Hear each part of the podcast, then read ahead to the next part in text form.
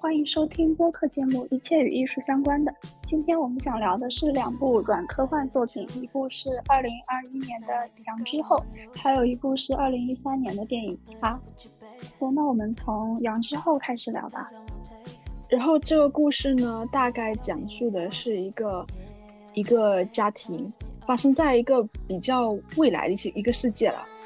然后那个杰克和卡雅呢是一对夫妻，他们收养了一个华裔小姑娘，然后给了取名叫美香。然后呢，为了那个美香能够接触到自己的文化，他就买了一个机器人，叫羊。但是那个机器人呢，也是那个当初那个杰克为什么买这个机器人呢？因为那个机器人是二手货，然后比较便宜嘛，就买给他。后面呢，这个羊呢，慢慢成了这个。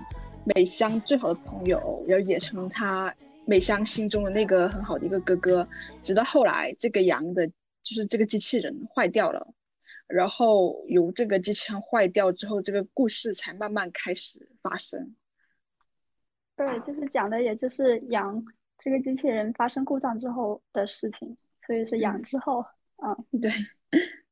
对我看有人就是。说也可以翻成杨过，然后当时就觉得还蛮好玩的。那那那确实，嗯，信达雅的翻译，对，挺信达雅。你你有听出来，就是在电影大概一个小时零六分左右，那个有一个大提琴版的《盛夏的果实》吗？是啊，我回去听一下，我没听过这个歌呢。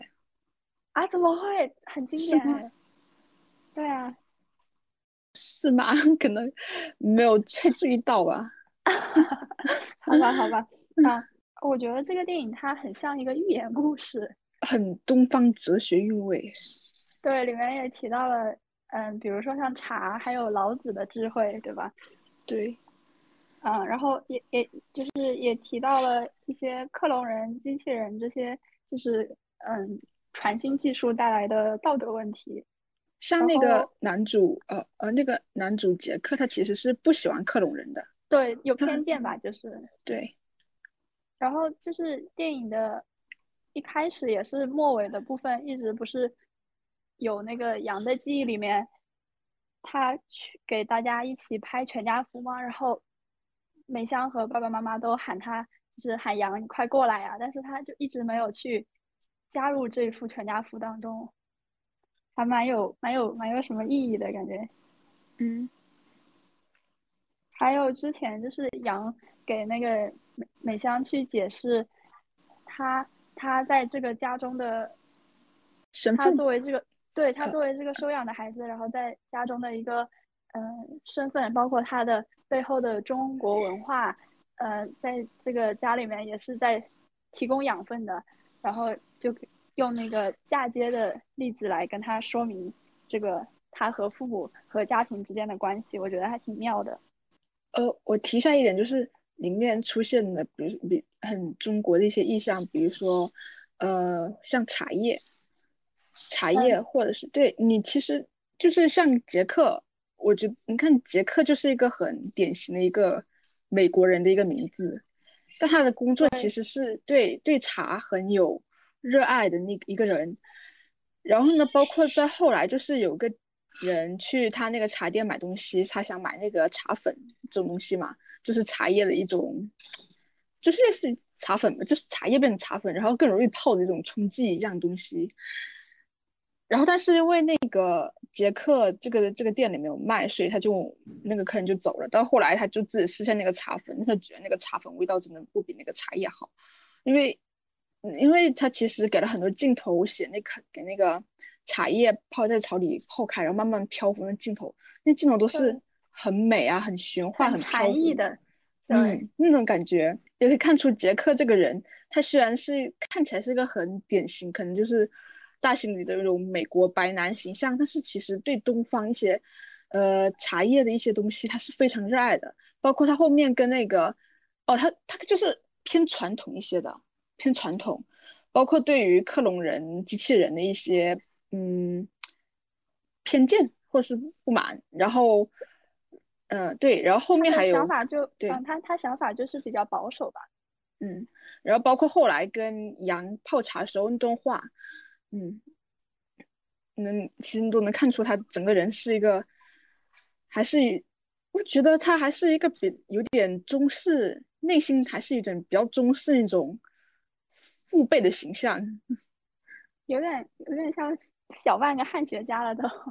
学到 精髓的感觉啊。然后，啊，然后我觉得这个片子就是比较特殊的一点，它就是有提到，嗯，机器人就是生命殆尽的时候会发生什么。然后也是一种，可能是希望大家能意识到生命有限，不管是肉体的人还是呃人造人的机器人，就是要让大家珍惜当下，然后呃多感受一下那个美好的回忆。呃，对，里面有一点，嗯，提一下，就是说，呃，里面其实表达了，就是说人类其实是很自恋的一个观点。就是人 对 人类在其实，在很多作品就提到说，机器人或克隆人就是毕生的梦想追求就是成为人类嘛，然后获得感情嘛。但其实，在里面就是对那个艾达叫艾达那个女孩说：“你们真是好自恋啊！为什么你就觉得所有的克隆人、这机器人都想成为你们呢？” 哦，然后我想提一下，就是那个电影片头不是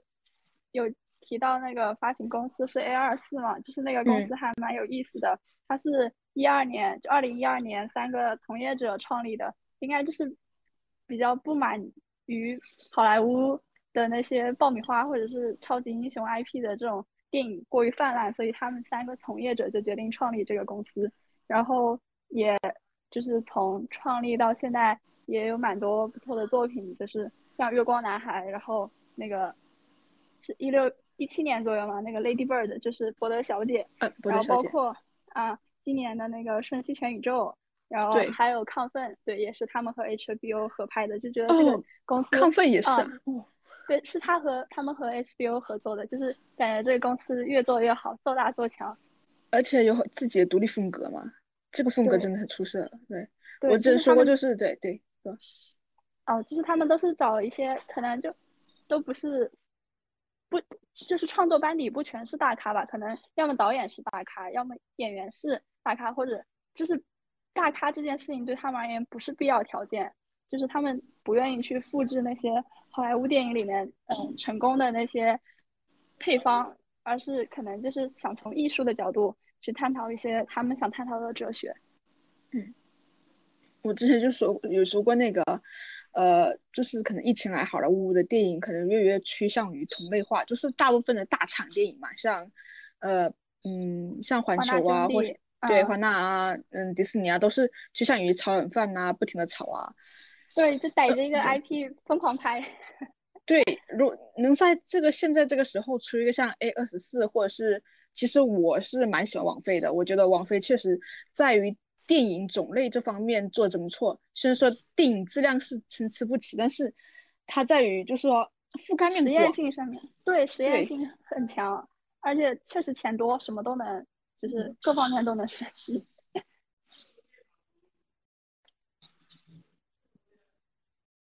应该就是把，我感觉他们已经把网飞把韩国当成就是一块很好的试验田了，就什么，因为确实创作自由度很高，然后。然后就是东亚的这个市场也很大，所以他们就可以敞开了拍，挺好的。然后这部电影的导演叫郭贡达，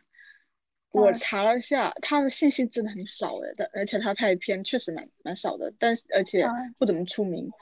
嗯，他是一个美籍韩裔的导演，他也是一个韩国导演，呃，美籍韩裔导演，对，嗯，然后。包括杨的扮演者也是一位韩国裔的，嗯，年轻人。不是他最近，不过他是应该是在美国打工，应该在美国打工。他好多电影、电视剧都是在美国的。嗯。哦，然后这个导演他就是，嗯，应该是一直被称为是叫视频 video essayist 视频散。散文家吗？或者叫视频论文家？就是怎么说呢？反正他他他的画面就是很很叫什么？也不叫简洁，就是很很感觉吧，就是有那种感觉。对，不像是对，很简单。是然后对慢慢来的，就是像散文叙事一样慢慢来的，就没有什么情节的太大一个冲突之类的，像一个音乐篇章一样。然后他自己本人是很喜欢那个小金二小金二郎，比较简单的叙事吧。然后他他那个，我觉得里面，我看豆瓣也有人。评说评论说 A 二四要不要考虑出一套就是室内布置的那个呃书，就觉得他们的布置都蛮有美感的，然后也很看着很舒服吧，很合大家的。呃，其实看后面那个记忆里那个羊的记忆里就可以发现，其实羊和艾达很早之前就认识了，但那时候那个是真的艾达，就是他当时那个雇主，当时那个雇主家的那个一个护工。然后他现在认识这个艾达呢，就是一个克隆的艾达，他们之间感情也蛮有意思的，就是就是前面其实没有讲说为什么杨会突然对这个嗯艾达这个克隆人产生感情，然后慢慢对他感兴趣，然后其实就是有很多他的记忆里回忆里是有很多对这个艾达这个镜头的，然后到后来才知道他是一个嗯，他其实很早之前就他们就已经相爱就已经认识了。然后我我还想说，就是那个美香对哥哥的两个人之间的情感。美香她是孩子嘛，然后她对羊就是完全没有。美香她她不像爸爸妈妈对羊，就是美香不知道羊是一个嗯机器人，所以她就是像真的像自己的哥哥一样，就是很嗯没有保留的去爱他嘛。其实刚开始他们买这个羊也是因为怎么也是就是因为他们两个其实没有时间。也是说，不愿意花出这个精力去照顾他们的女儿。他们虽然很对他们很疼爱这个女儿，当然是也是也一方面是希望，呃，有个和他同一个种族、同一个样貌的呃人来过去照顾他。但其实他们两个都忙于工作，其实都是没有时间照顾美香的。然后还有一个人物很有意思的就是那个黑市的老板，他们应该就是有讨论说大公司是不是。有一些技术壁垒，然后，嗯，对于外界是不可知的，然后可能会会有涉及用户隐私的一些泄露啊之类的技术问题。有哎，嗯，对，嗯，还有一点就是后来关于羊要不要去去博物馆被展出这件事情，就感觉还涉及 涉及伦理道德的问题吧。如果他真的是一个呃有肉有肉体有灵魂的人的话。把它就是送到博物馆去那样展出，我觉得是很没有尊严的一件事情。然后，但是把它就是送去做研究的话，又觉得像一个家里面就是老去的老掉的一个老人，然后还可以再为社会做一些贡献的感觉，还挺好的。对，而且最后他们就是把那个他们的记忆就放在那个博物馆里了。就是记忆就是蛮重要的，对于一个机器人来说，可能这些记忆就承载了一部分的感情在里面，是是感情所在。就像羊后面，就是这类软软，就是这类软科幻题材，它不怎么讨论这些。嗯，比如说这个东西，这个科技它是怎么来的，没有一种轰轰烈烈大场面，它也很少讨论去那些什么，嗯。就是有点像，嗯，像《三体》啊之类的，然后讨论一些比较科技方面的一些，嗯，非常宏大的主题。它可能其实杨之后讨论主题也是蛮宏大，但是它是从小切口出发，而且，嗯，它里面一些科幻背景也不是很明显。你可以看整个家装制造，其实其实都是呃，半平常的那种家庭制造，没有什么。像比如说像车呀，然后包括呃车呀，或者是包括一些高科技的东西的话，嗯，都是看起来都是好像都是可能就是我我们这一代可能再过几十年或者没有明显去表示说，对对对，不像可能小时候看的那种嗯宣宣传片或者那种广告里面就这么的有未来感，这么有科技感，可能对对对没错，对，然后这两部都是比较软科幻嘛，就是可能它。就像你说，小切口都是人文的、人文主义的这种角度去探讨，嗯，技术和人之间是怎么平衡、怎么磨合的，然后会出现什么问题，这样子。就是杨他跟那个之前有跟那个父亲杰克讨论过死亡这个问题，然后杨就说他其实不害怕死后的虚无，而死后的各种奇妙世界，比如说天堂、地狱啊、投胎转世啊，其实都是人在为自己生存的意义找的一种借口。然后呢，就是人其实很害怕突然死亡之后那种虚无的感觉，所以我们人类呢就会变出各种死后非常奇妙世界，比如说，嗯，你生就是你活的时候记得，然后你死之后你就可以可能投胎转世到一个很好的地方，或者是你生前是一个很好的人，那你就可以上地狱，呃，不，上天堂，上天堂。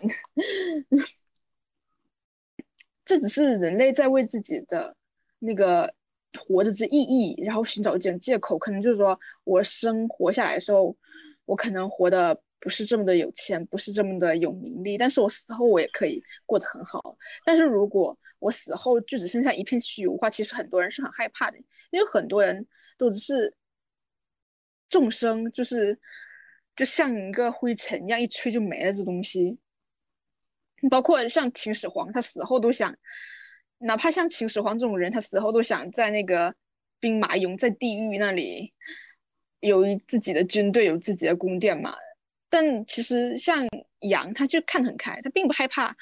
死后是很虚无的，哪怕他消失了，哪怕他离开了，那么他也是，那他活的时候其实也是留下了很多东西，是会影响到很多人的。他只是换种方式继续存在在这个世界上而已。对，你说的好好。然后我我在顺便提一嘴这个选角哦，因为这个选角看起来是其实是有一点点政治正确那种感觉的。啊。呃，比如说一个拼盘嘛，就是对白人男性，一个黑人女性，然后一个华人小女孩组成的一个家庭。但其实我有一个小小想法哦。就是这个导演，他选择这三种人，可能就是代表我们所处这个世界上的三种，就是目前世界上存在的三种不同种类的，呃，人种嘛，对不对？白人、黑人、黄种人，他可能是，我觉得他有可能想用这三种人影射出一个小世界样子，全体的概念。对，有有种怎么说呢？呃，我也说不清楚了，反正我觉得。如果从政治正确角度来看这个选角的话，我觉得还是有失有失偏颇的，还是有点偏见的了。因为这种故事真是一个好故事啊！这个我觉得真是个很好的故事，写的也很不错，很有东方韵味，真是很很推荐，很推荐。对，也也有把我们的传统文化很好的输出。那我们就转到那个他这部电影，嗯。哦，然后他这个电影就是讲，呃，在一个比较不久的将来的一个世界里面，人们都靠听和写来交流。这个男主角朵车就是一个写信的，对对，帮别人写信的，以帮别人写信为生的，呃，一个男生，刚刚经历了一段失败的婚姻，正在和他的前妻处理这个离婚的事宜，然后他就。某一天突然碰到了一个操作系统，萨曼萨哦哦对对 对，然后他就碰到这个操作系统叫 Samantha，然后并且对他产生了像人一样的那种情感。然后因为这部电影，我我挺喜欢这部电影的，而且它大部分的镜头其实是在中国上海取景的。对，可以看到很多上海地标。对，对有很多地标，但是我感觉色调调过之后，就是开始没没有人跟我说，我都没太看出来。我说，啊，这跟上海有什么关系？对对对，就是因为那个电影的滤镜关系，就看不出上海这个地地方。色调调的还还蛮还蛮，我感觉挺挺加拿大的那种色调吧，嗯，很暖暖色调，然后很温暖，整个就是很温暖的感觉。对，然后男主也喜欢穿那种橙色、红色这种。暖色系的衣服，还还有他的一堆一堆衬衫，一堆笨蛋衬衫。我觉得他搭配挺好的，有种草到哎，而且他那个红色外套我真的有种草到哎。嗯，好看的，好看的。然后这部电对对说，你先说吧。因为这部电影的男主是那个凤凰叔嘛，就是之前前几年凭借那个小丑。得那个奥斯卡男主的那个。对，哎，我我发现韦强看过他好多电影哎，但是他蛮巨抛脸的，就是每一部剧都是不一样的感觉。哦，真的吗？对他蛮巨抛脸，他然后以以前我看过那个角斗士嘛，还有那个那个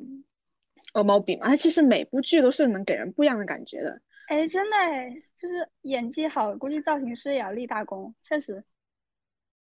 而且还有一点什么，就是他演这部剧本的，他演这部剧的时候，其实是他一个人自言自语的，他是没有声音的。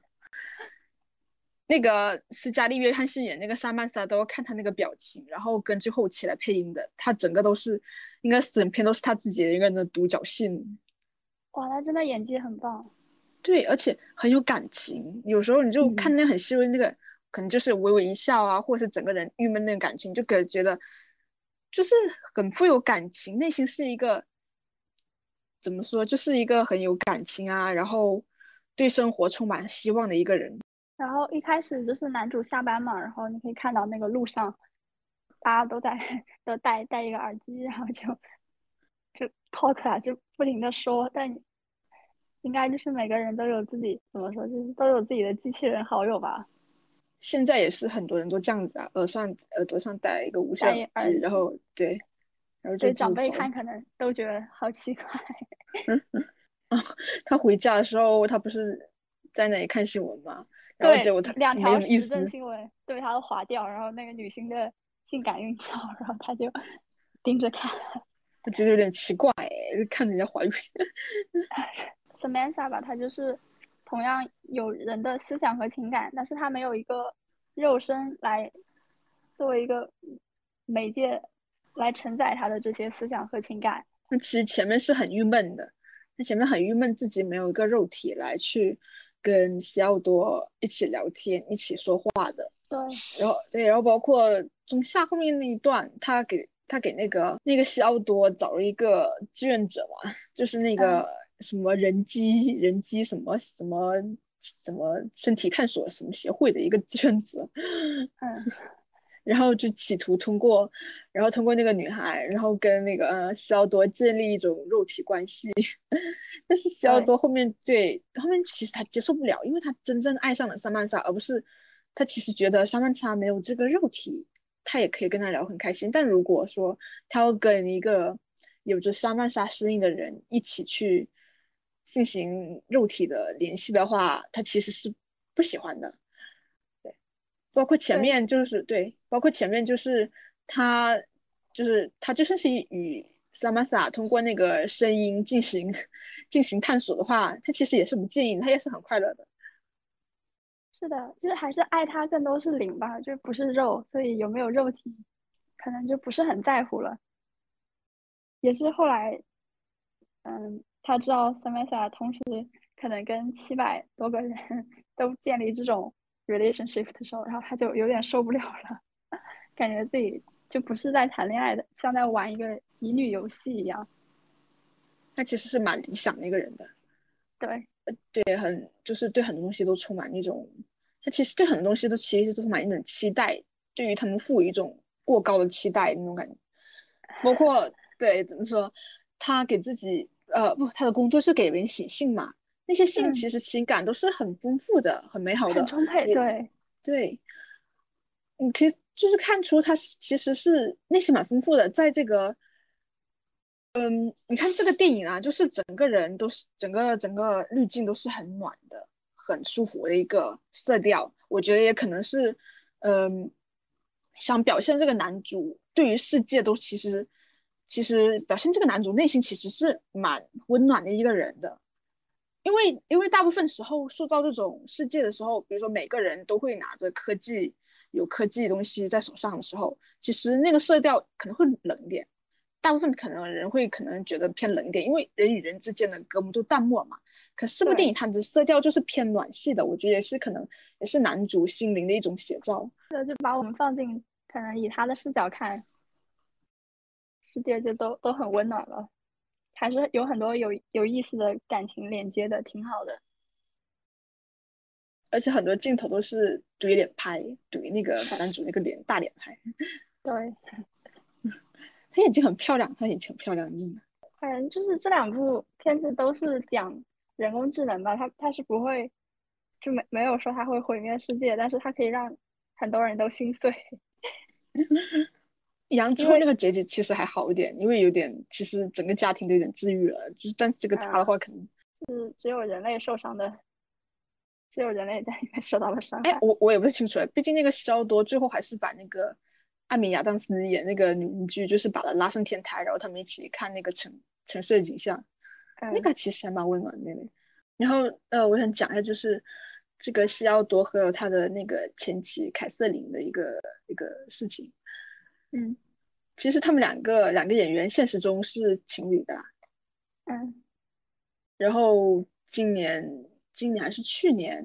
呃，有经有孩子了，就是可能剧里面 B 了，但是现实里面还是 H 一了。哦，他们两个确实还蛮有化学反应的。哦，呃，对，哦，我说，哦，对，我要说什么？对，我偏题了，就是说当时。他不是跟那个 Samantha 建立一种联系吗？我有种想法，就是说他会不会把 Samantha 这个东西、这个人、这个 AI 当成了理想化的一种他想要的妻子的一种形象？他其实是很爱他妻子的，包括他，包括他离婚之后也是对他整个人就是一个念念对，嗯，念念不忘的状态。然后前面也是各种回忆嘛。但其实他们两个人是，你可以通过他回忆，他们两个人其实是有彼此成长的。像那个他妻子就可能是，嗯，怎么说呢？比较精致的一个女孩，比较追求完美女孩，好像就是不停的在奔跑，不停在追求一些东西的人。但是西奥多他是一个，看出来是一个内心世界很饱满、很爱想象，然后呢，有很丰富感情的一个男生。他觉得反正就是说，嗯，生活在现在就应该好好享受生活嘛，然后。错了一次也没关系，还可以再来嘛。虽然说两个人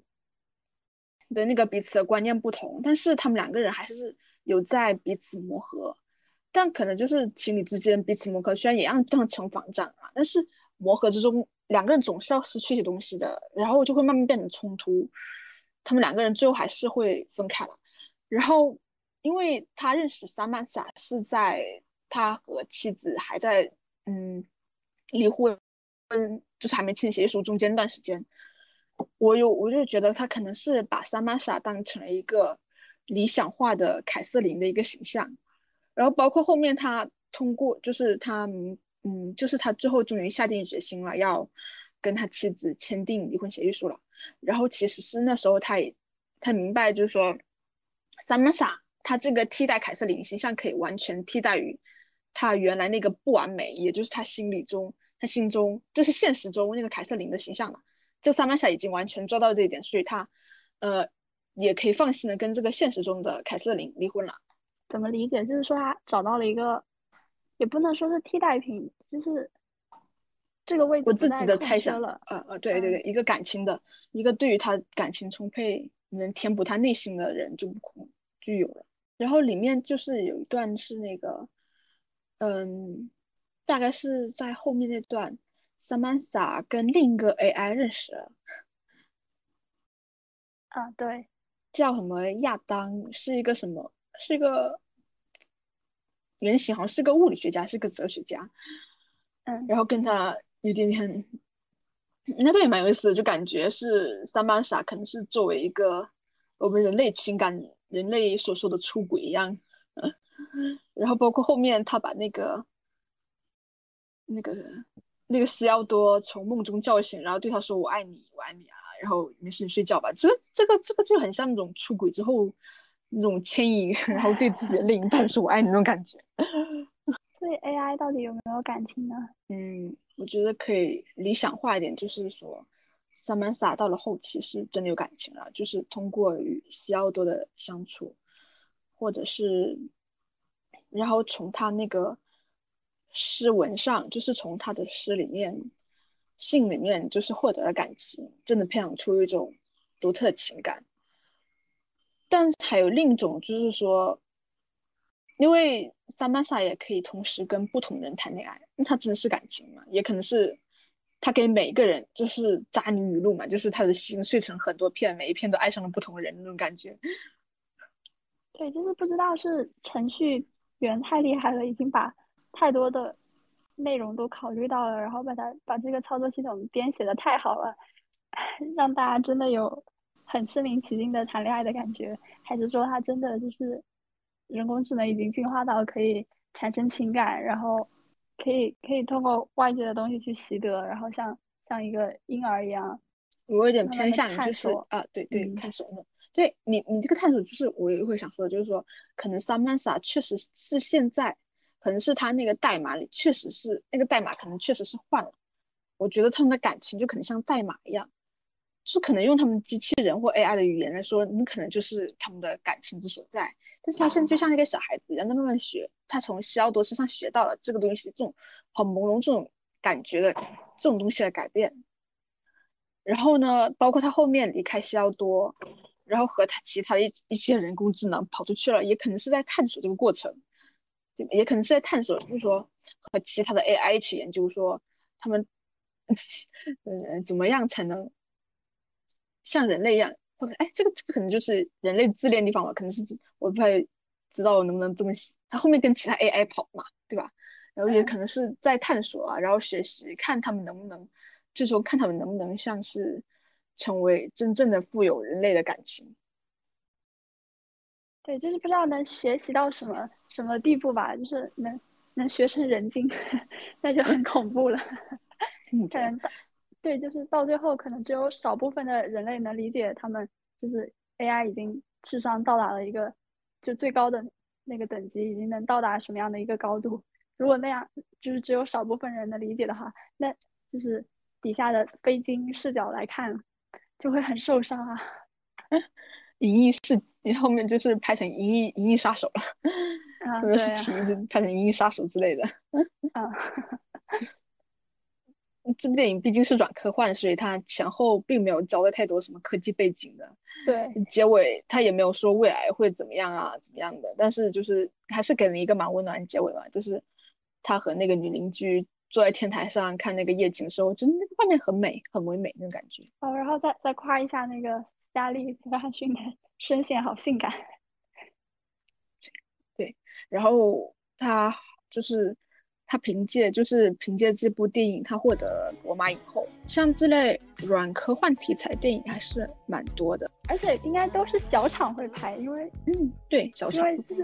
对，因为是人文议题，然后也也不是也不需要很多那种就是硬科幻的大场面，所以小厂就是很很容易啊。导演一些有心的导演，就是写比较好的剧本就可以，算是相对低成本就可以实现。对。而且很容易就就是导演也会把自己的思想啊，就是切到其中嘛。前几年那个《降临》应该也算是软科幻吧。哎，那比较比较大场面的那种科幻都可以拍什么呢？呃，你可以拍《萨曼莎起义》啊。啊，一般就是这种，对，末末末末末世危机电影。机器人大战呐，然后外星人入侵啊，像独立日嘛，独立日就是很经典的那种。然后还有比如说像火星救援那种，嗯，就是身处别的空间那个算。然后还有那个什么，嗯，安德的游戏啊，啊，星球大战呐，星球迷航啊这种。我要推荐他一部一个一个作者，他名字叫。特德·江，然后对他，他是一个哦，我听说过这个，对，他是个科幻小说，就是，但是他写的故事大部分都是软科幻的故事。嗯，那个，比如说那个之前说那个《降临》，就是通过他那本书改编的。然后我买了一本他的书，叫《你一生的故事》，然后其实它里面有很多个小故事，嗯，比较推荐大家去看，如果对软科幻这些东西感兴趣的话。